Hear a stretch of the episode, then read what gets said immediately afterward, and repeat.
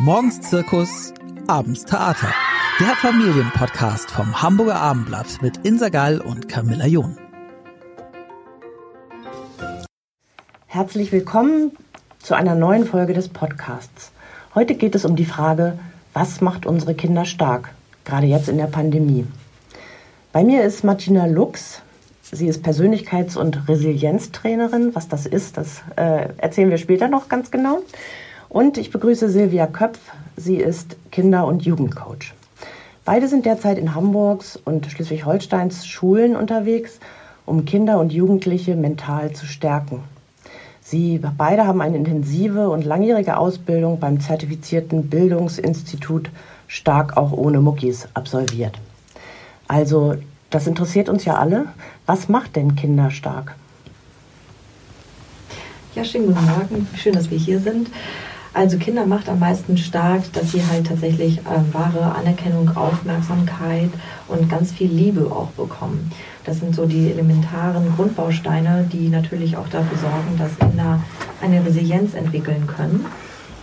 Und ähm, dementsprechend bauen wir unsere Trainings auch in die Richtung auf, dass wir natürlich auch die Kinder in ihrer Individualität wahrnehmen, dass wir sie auch wirklich als ganzheitliche, besondere Wesen betrachten, so dass sie tatsächlich dann auch von uns auch ähm, dementsprechend individuell dann auch trainiert und ja, gecoacht werden können. Was machen Sie denn genau mit denen? Wie trainieren Sie? Also bei den kleinen Kindern äh, ist es tatsächlich so, dass wir erstmal ganz klar über die Grundhaltung des Körpers auch gehen, also eigentlich so die Grundelemente ähm, der Kommunikation. Das, was wir jetzt auch mal so als Erwachsene so praktizieren, wir schauen uns in die Augen, wir hören einander zu, wir lassen uns auch aussprechen. Das machen wir dann auch sozusagen erstmal als Grundbaustein mit den Kindern in den Trainings.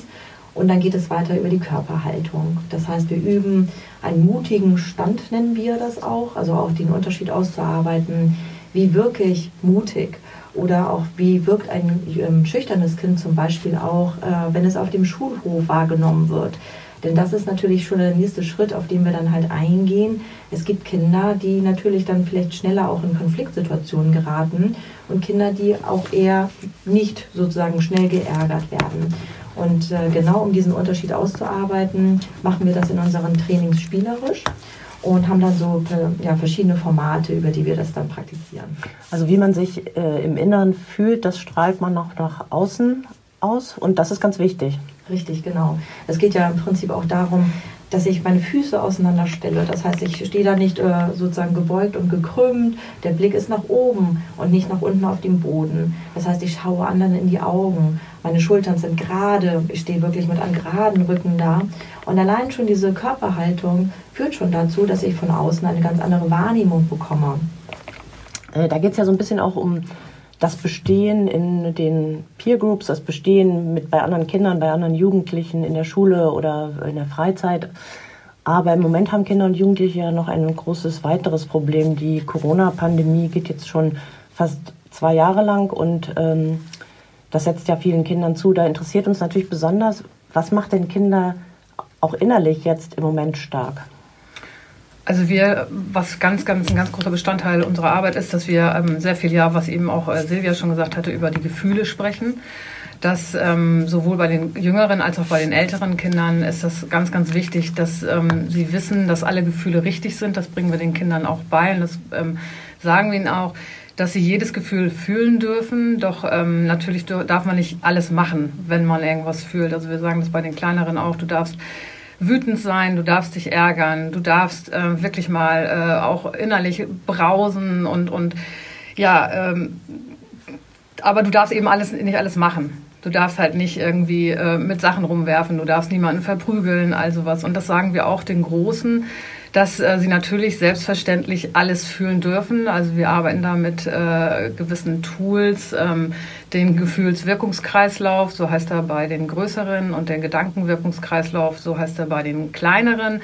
Das heißt, dass wir tatsächlich darüber gehen, was hast du für Erfahrungen gemacht, was geht für ein Kopfkino bei dir ab, was hast, was fühlst du in ganz bestimmten Situationen und äh, wie handelst du dadurch und was für eine Erfahrung machst du dadurch. Und das ist dann halt dieser Kreislauf, und äh, den wir auch als Erwachsene bei uns im Kopf haben. Und äh, da erklären wir den Kindern halt, also gerade den Jugendlichen, ähm, wo das ganz, ganz stark über Gefühle geht, weil sie halt gerade, wenn sie am Anfang der Pubertät stehen, dann ist das so, so erklären wir das dann immer, dass sich quasi das Gehirn so von hinten, äh, von vorne nach hinten ausschaltet, dass dieser präfrontale Kortex, der wird quasi so ein bisschen, äh, ja, äh, ausgeschaltet, ähm, ähm, so dass halt nur noch über die Gefühle und nicht mehr über dieses logische Denken gehandelt wird.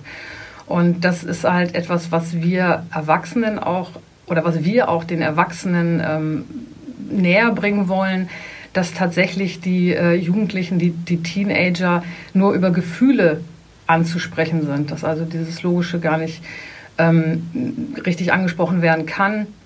Und auch den Jugendlichen bringen wir eben bei, dass das halt normal ist, wie sie gerade ticken.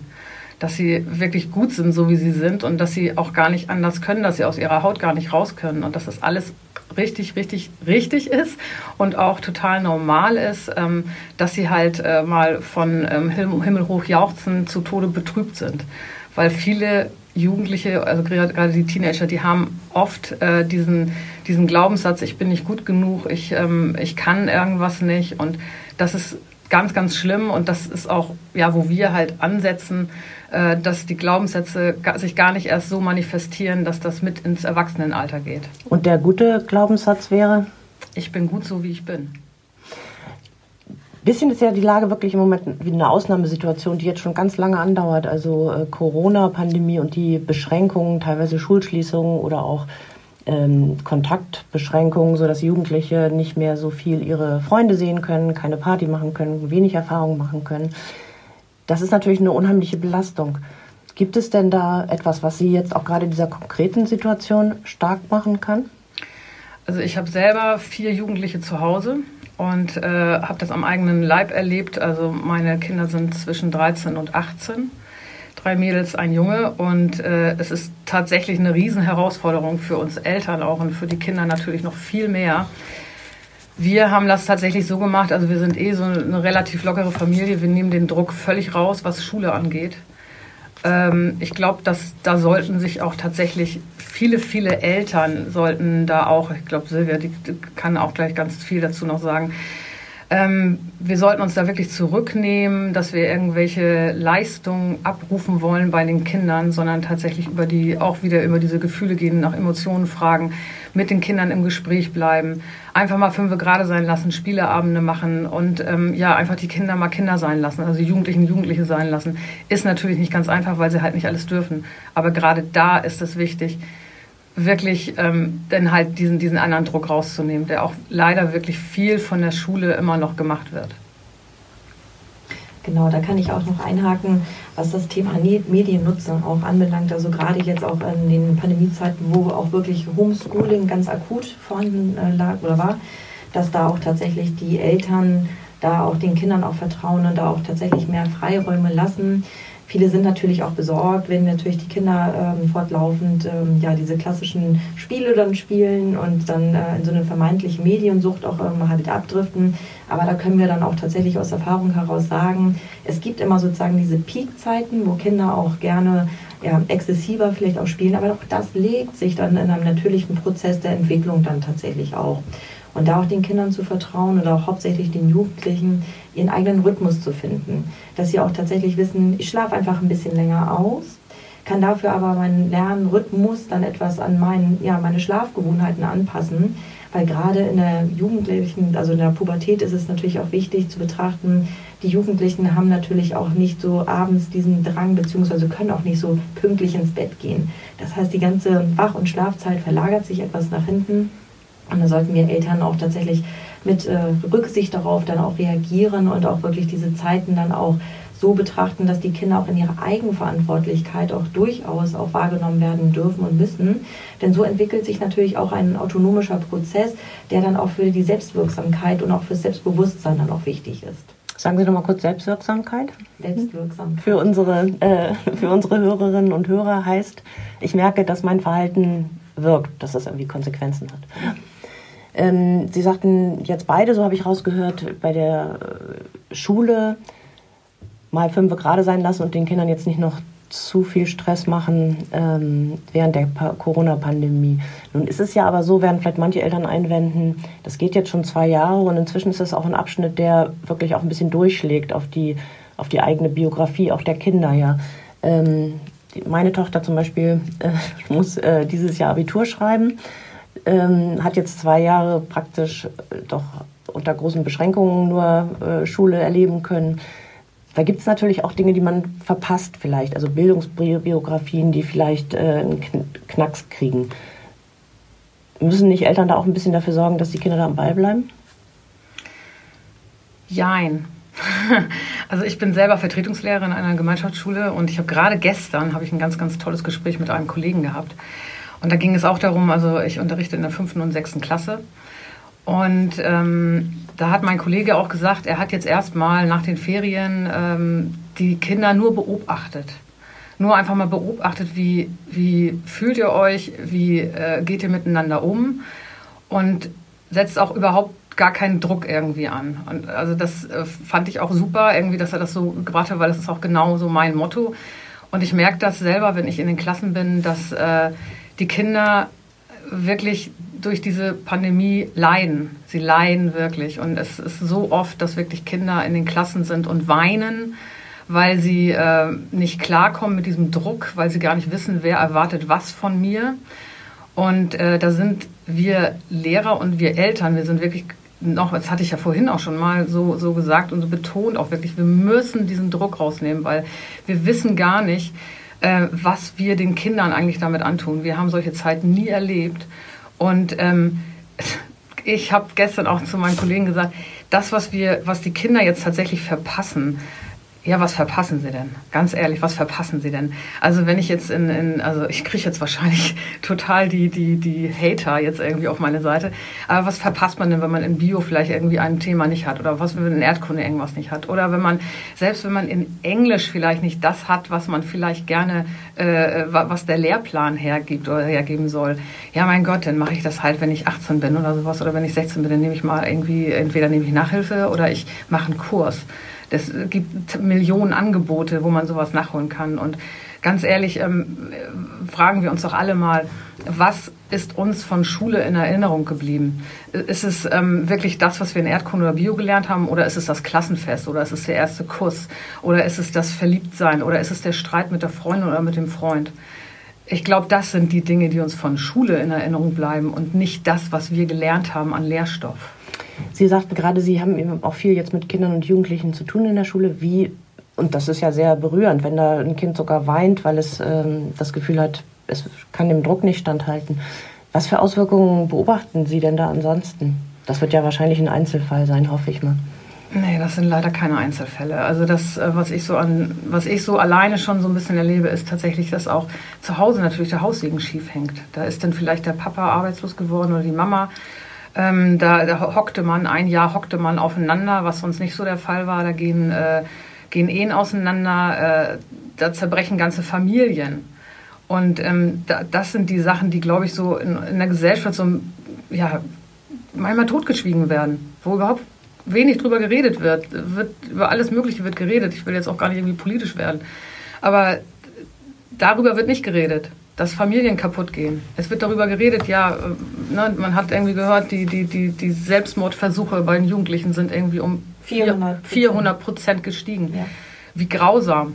Und äh, da kann mir einer sagen, was er will. Also das, das liegt an dem Gesellschaftsdruck, das liegt an der Orientierungslosigkeit der Jugendlichen. Die wissen nicht, was sie machen sollen.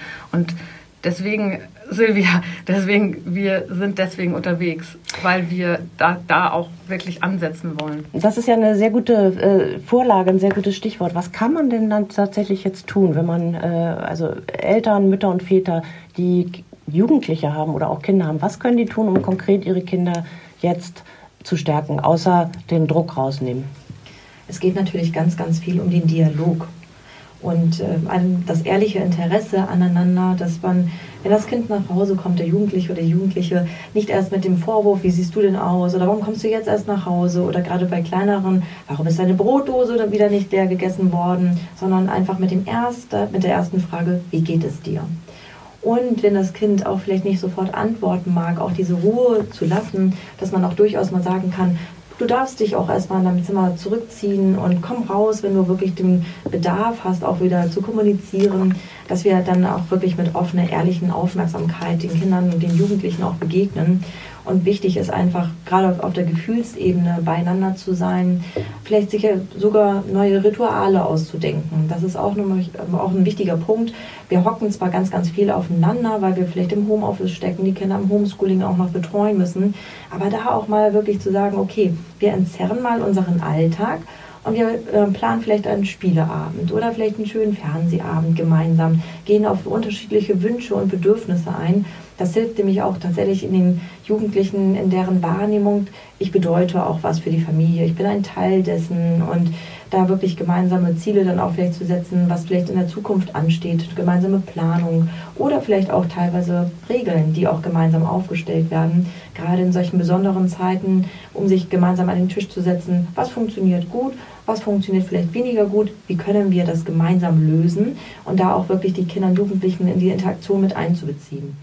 Nun haben ja manche Kinder und Jugendliche auch Angst. Also die Corona-Pandemie erreicht sie ja nicht nur durch die Beschränkungen, die, ähm, die ihnen aufgelegt, auferlegt werden, sondern da passiert ja was weltweit, was auch den Erwachsenen teilweise Angst macht oder was jedenfalls auch sehr kontrovers diskutiert wird. Und ähm, man hört schon auch hin und wieder von Kindern oder Jugendlichen, dass sie auch selbst sich fürchten, also vor Ansteckung oder auch vielleicht, dass ihre Eltern angesteckt werden oder ihre Großeltern ähm, daran schwer erkranken können. Wie geht man mit dieser Angst um am besten? Ich denke, mit der Angst geht man am besten um, indem man wirklich auch ganz, ganz, ganz viel redet. Denn ähm, nur darüber können wir tatsächlich so gewisse Glaubenssätze auch abbauen. Das heißt, wenn ich ähm, Angst vor Ansteckung habe, das Kind auch ernst zu nehmen in seiner Angst. Das ist ganz wichtig, um einfach dann zu gucken, okay, was bereitet dir denn Sorgen? Und dann vielleicht gemeinsam sich äh, auf Informationssuche zu begeben. Okay, äh, wir schauen uns vielleicht mal die Infektionswege an oder beziehungsweise auch die Maßnahmen, die wir ergreifen können, damit gewisse Sachen ausgeschlossen werden können. Und ähm, ich glaube, der wichtigste Punkt ist tatsächlich einfach dieses offene Ohr zu haben und auch die Kinder durchaus in jeder Hinsicht auch ernst zu nehmen. Ja. Sie sprachen die Pubertät an. Mit Kindern in der oder Jugendlichen in der Pubertät ist es ja noch mal ein bisschen schwieriger, auch so im Gespräch eng zu bleiben, oder? Es geht. Also ich glaube, auch wenn wir da tatsächlich nicht uns erstmal davon beeindrucken lassen, wie wir vielleicht angeguckt oder angesprochen werden, dass der Tonfall vielleicht jetzt nicht gerade super freundlich rüberkommen mag, sondern dass man sagt, okay, hey, du brauchst jetzt vielleicht gerade mal ein paar Minuten Pause, lass uns trotzdem mal quatschen. Bei mir ist es jetzt auch gerade wichtig, mit dir auch etwas zu besprechen dann äh, habe ich eine Bitte auch an das Kind formuliert und das kommt auch meistens wirklich gut an. Also in dem Augenblick, wenn wir uns gegenseitig respektieren in unseren Bedürfnissen und ähm, ja, den Bedürfnissen nach Ruhe oder vielleicht auch gerade Austausch, dass es da nicht immer nach Schema F funktioniert, sondern dass wir auch flexibel bleiben. Ich glaube, was mit ihnen zusammen zu machen, eine gemeinsame Aktivität, äh, bietet ja auch immer einen Anlass, dass sich dann so Gespräche ergeben. Ich ähm, fahre meine Tochter manchmal hier und dahin oder hole sie abends ab. Und das sind auch Gelegenheiten, wo man ähm, dann so ins Gespräch kommt, ohne dass man jetzt sagt, äh, hier setz dich hin, wir wollen reden. Das ist ja immer ein bisschen abschreckend, oder? Das hat auch was mit den fünf Sprachen der Liebe zu tun. Das ist ähm, ja das ist auch so unser Thema, äh, ganz speziell so mein Thema, äh, dass man darauf auch eingehen sollte. Fünf Sprachen der Liebe für Teenager. Da gibt es also Lob und Anerkennung, dann gibt es ähm, Jetzt kriege ich die natürlich nicht alle zu. Geschenke zum Beispiel. Nobel Anerkennung, Geschenke, ähm, Dienstleistungen. Ähm, also das heißt, äh, ähm, ich tue was für dich. Dann noch ähm, Aufmerksamkeit, Aufmerksamkeit Lob, Lob, und Aufmerksamkeit und ähm, körperliche Nähe. Und das, da, da sollte man, also die, diese Sprache der Liebe, die hat man immer, die hat man das ganze Leben lang. Bloß sie verändert sich so ein bisschen äh, in der Ausführung. Und das, ähm, was, was, was Sie eben gesagt haben, das ist ähm, tatsächlich dieses, ähm, dieses ähm, Qualitätszeit ist das, die Sprache der Liebe Qualitätszeit. Und ähm, das, das ist auch etwas, also das hat man früher, hat man das mit Spielen gemacht mit Kindern und heutzutage, also bei, nicht heutzutage, bei den Jugendlichen ist es dann eher so, Mama, fährst du mich mal dahin und hat in der Zeit, hat man Zeit, sich auszutauschen. Und das ist ganz wichtig, dass man darauf auch eingeht. Und das ist das, ist das auch, was wir erreichen sollten als Erwachsene, die, die, die den Teenager tatsächlich die, deren Sprache der Liebe zu erfüllen Ähm, was gar nicht, also Geschenke ist auch so eine Sprache der Liebe. Das hat gar nichts damit zu tun, dass man denen jetzt ein Auto kauft, sondern das kann auch einfach mal nur der, der kleine Schokoriegel sein, während äh, Hausaufgaben gemacht werden. Einfach sagen, Mensch, hier, guck, hier hast du einen Schokoriegel irgendwie. Also hört sich jetzt ein bisschen albern an, aber das kann unheimlich viel bewirken. Oder dass man denen die, die Tasse Kakao hinstellt oder den Kaffee. Äh, das, das ist dass das bedient wird und dass immer dieser, dieser Eimer voll Liebe, dass das immer wieder, diese Liebesflasche immer wieder gefüllt wird. Und äh, ja, das ist eigentlich das, das, was auch ganz wichtig ist, gerade jetzt so in dieser Zeit kommunikativ, denn auch da auch wirklich bewirken, was, was bewirken kann, dass die Kinder stark sind. Sie sind auch ähm, nicht nur Persönlichkeitstrainerin, sondern auch Resilienztrainerin, habe ich eingangs gesagt. Resilienz ist ja, finde ich, ein echtes Zauberwort. Es bedeutet so viel wie Widerstandsfähigkeit vielleicht. Ähm, man beobachtet, wir beobachten, dass manche Kinder mit bestimmten Umständen, also sei es Mobbing oder fehlende Fürsorge oder eben auch jetzt Corona, viel besser klarkommen als andere. Ähm, und die Frage ist dann, woran liegt das? Was fehlt dem einen, äh, dass der andere hat, um gut mit der Situation klarzukommen oder auch vielleicht Probleme nicht so dicht an sich rankommen zu lassen? Mhm. Wir hatten ja eben auch schon über das Elternhaus, über einen sicheren Hafen gesprochen. Und bei vielen Kindern ist das tatsächlich ein Punkt, wenn der sichere Hafen fehlt, wo sich ein Kind zum Beispiel auch fallen lassen kann, bedingungslos geliebt wird, also einfach auch sicher sein kann, dass die Bedürfnisse gesehen und respektiert werden, dann ist das natürlich auch so ein Punkt, der einen in seiner Resilienz dann auch tatsächlich negativ beeinflussen kann. Denn ein stabiles Selbstbewusstsein, also wir, wir, sprechen auch ganz immer bei dem Anruf an uns selbst, das heißt, ich nehme den Hörer in die Hand, horche mich rein, wie geht es mir gerade? Und kann sozusagen über meine Gefühle und Bedürfnisse dann auch reflektieren und nachdenken. Das ist ein ganz wichtiger Aspekt, um tatsächlich auch eine Resilienz zu entwickeln, wenn ich mich selber wahrnehme und auch weiß, wie ich mit meinen Gefühlen auch umgehen kann. Und deswegen ist es wirklich ganz wichtig, dass wir Eltern zu Hause diesen sicheren Hafen bieten, dass wir wirklich dafür da sind, die Kinder auch irgendwo aufzufangen, auch gerade in dieser schwierigen Zeit, um da nicht noch mehr, wie gesagt, von diesem Druck auch auszugehen. Glauben Sie, dass das langfristige äh, Auswirkungen haben wird, diese Corona-Pandemie auch auf die Kinder und Jugendlichen? Oder ich glaube tatsächlich nicht. Denn ähm, ich glaube ganz stark daran, wir Menschen sind ja tatsächlich auch so gewissermaßen Überlebenskünstler. Und ähm, wenn wir so auch in unserer Vita mal so zurückblicken, es gab mit Sicherheit auch mal auch andere herausfordernde, schwierige Situationen. Und wir können wirklich mit ganz viel Hoffnung und Mut und Zuversicht auch immer in ja, die Zukunft positiv blicken und da wirklich ganz, ganz viel Kraft draus schöpfen.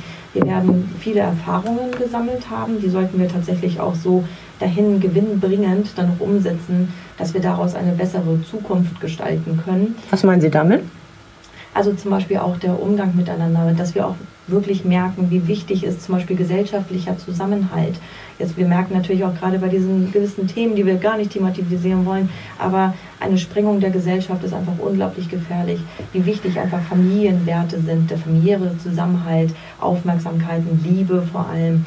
Und ich denke, daraus können wir wirklich profitieren langfristig. Sie, Frau Köpf, machen ja auch, verwenden NLP. Das ist eine Abkürzung für neurolinguistisches Programmieren. Was steckt dahinter? Ja, NLP basiert auf einem konstruktivistischen Modell. Das bedeutet, dass die Aufgabe einer Lehrperson, also der Lehrer oder Lehrerin, nicht darin nur besteht, Wissen zu vermitteln, sondern auch, dass die Schüler und Schülerinnen in ihrem ausgewogenen Maß an Instruktion und individuellen Lernprozess zum Beispiel auch abgeholt werden. Ähm, da denke ich jetzt auch gerade an die verschiedenen Lerntypen. Da gehen wir von dem auditiven, kinästhetischen oder visuellen Lerntypen aus. Das müssen Sie erklären. Genau. Das heißt, äh, bei mir ist es tatsächlich so, ich bin ein sehr kinästhetischer Typ. Das heißt, äh, bei mir geht es ganz viel über das Spüren, Fühlen, Anfassen. Das ist bei vielen Kindern auch durchaus ähm, der ausgeprägteste Lerntyp. Und der visuelle, ähm, ja, fährt natürlich über die Augen ganz viel, guckt sich vielleicht Videos, Filme an oder liest von der Tafel ab. Der auditive Typ ist natürlich eher so, wir haben jetzt gerade Kopfhörer auf und äh, hört sich vielleicht Podcasts äh, an oder ähm, ja, geht über die Akustik ganz stark. Und das Beste ist natürlich, wenn ein Lehrer, eine Lehrerin in der Unterrichtsweise alle drei Lerntypen eigentlich ähm, erreichen kann. Und äh, wichtig ist vielleicht auch für die Eltern, die vielleicht zu Hause auch manchmal ein bisschen daran verzweifeln, warum das Kind vielleicht Schwierigkeiten hat, gewisse Dinge auch zu lernen, da vielleicht auch wirklich ein Augenmerk drauf zu legen, mal zu gucken, was bist du für ein Lerntyp? Ähm, weil da hilft es vielleicht auch an schwierigen Themen, ein Thema auch ganz anders zu erklären. Wenn ich weiß, okay, mein Kind braucht vielleicht ein bisschen mehr Haptik oder braucht äh, irgendwas, was er begreifen, greifen kann oder ähm, mein Sohn sagte mir auch letztens, Mama, ich kann nicht so gut Vokabeln lernen, mir fällt es leichter, wenn du mir die dann erzählst, vorliest. Dann habe ich gesagt, okay, alles klar, du brauchst also sozusagen auf der akustischen Ebene einfach sozusagen das gesprochene Wort, das fällt dir leichter, als wenn du es liest. Also sprich, er ist eher der, der weniger visuelle Typ. Und da macht es natürlich dann auch schon wirklich Sinn, ganz, ganz feinfühlig darauf einzugehen. Und wie setzen Sie das ein oder um in Ihrer Arbeit? Also in meiner Arbeit geht es natürlich darum, dass wir eigentlich immer davon ausgehen, alle Ressourcen stecken bereits in uns drin. Das heißt, auch die Kinder haben wirklich ihre ganzen Kompetenzen bereits in sich. Und wir müssen einfach nur schauen, wie wir sozusagen immer so die kleine Schale so ein bisschen anschraben können, um da dann dementsprechend die richtigen Ressourcen herauszufiltern, beziehungsweise zu gucken und zu hinterfragen, was brauchst du, um zu deinem Ziel zu kommen und ähm, sei es Hilfe von außen und da halt in diese konstruktive, zukunftsgerichtete ja, Motivation zu gehen. Sie beide sind ja auch an Schulen unterwegs, hatte ich eingangs gesagt, mit Ihren äh, Kursen. Gibt es da eigentlich im Moment auch eine Nachfrage oder ist das so ein bisschen eingeschlafen jetzt im Zusammenhang mit der Pandemie? Also in, letztes Jahr war es tatsächlich so ein bisschen eingeschlafen. Ähm, da war das natürlich auch die Angst, irgendwelche äh, Leute von draußen reinzulassen in die Schulen. Ähm, wir merken das aber jetzt so in den, jetzt in den ersten beiden Wochen, dass uns tatsächlich die Bude eingerannt wird. Also es ist unheimlich viel Bedarf sowieso, den sehen wir ja auch. Ähm, und es wird noch mehr kommen. Also wir gehen davon aus, dass auch wirklich viel mehr noch kommen wird und es werden einfach Trainer wie wir gebraucht. Und ähm, ja, wir wollen ja auch raus. Genau, sagen Sie nochmal, wo man Sie findet, vielleicht im Netz? Man findet uns im Netz. Ähm, die, die Adresse geben, okay, einmal www.starkimjetzt.com und deine? Meine ist www.silvia-köpf.com. Genau, sie kann man also ähm, einladen, an die Schule zu kommen oder auch in Kindergärten möglicherweise, um da Gutes zu tun. Genau, das kann man machen und ähm, ich habe vielleicht nebenbei auch noch, ich habe auch noch Bücher geschrieben. Also ich habe noch ein, ja, ich habe noch ein, ein Buch Glücklich zu sein ist deine Entscheidung. Da geht es tatsächlich um diese Themen Resilienz. Ähm, wie werde ich glücklich? Ähm, auch also ab, ich würde sagen ab jugendliche Alter ist das ähm, äh, super zu lesen. Und dann habe ich noch zwei Kinderbücher geschrieben, die auch darum gehen, also die Kinder jetzt gerade der während der Pandemie äh, ja zum guten Schlafen zu bringen, ähm, meditativ halt äh, abends Geschichten vorzulesen, um halt direkt glücklich äh, abends einzuschlafen und glücklich morgens aufzuwachen. Und das ist dann auch noch was, was ich vielleicht gerne sagen möchte. Also das ist so ein kleiner Appell an alle Lehrer, an alle ähm, Eltern. Ähm, gebt euren Kindern möglichst viele Glücksmomente. Lasst sie viel lachen, weil Lachen ist im Grunde genommen das Aller, Allerwichtigste. Lachen und Liebe. Das sind die beiden Ls, die man braucht, einfach, ähm, damit die Kinder glücklich sind. Und da gehört gar nicht so viel zu. Macht euch nicht so den Kopf irgendwie, sondern gebt ihnen einfach Liebe und Lachen. Das ist ein super äh, Schlusswort und ein ganz toller Appell. Vielen, vielen Dank, Frau Lux und Frau Köpf, dass Sie da waren. Danke Ihnen. Dankeschön. Weitere Podcasts vom Hamburger Abendblatt finden Sie unter abendblatt.de slash podcast.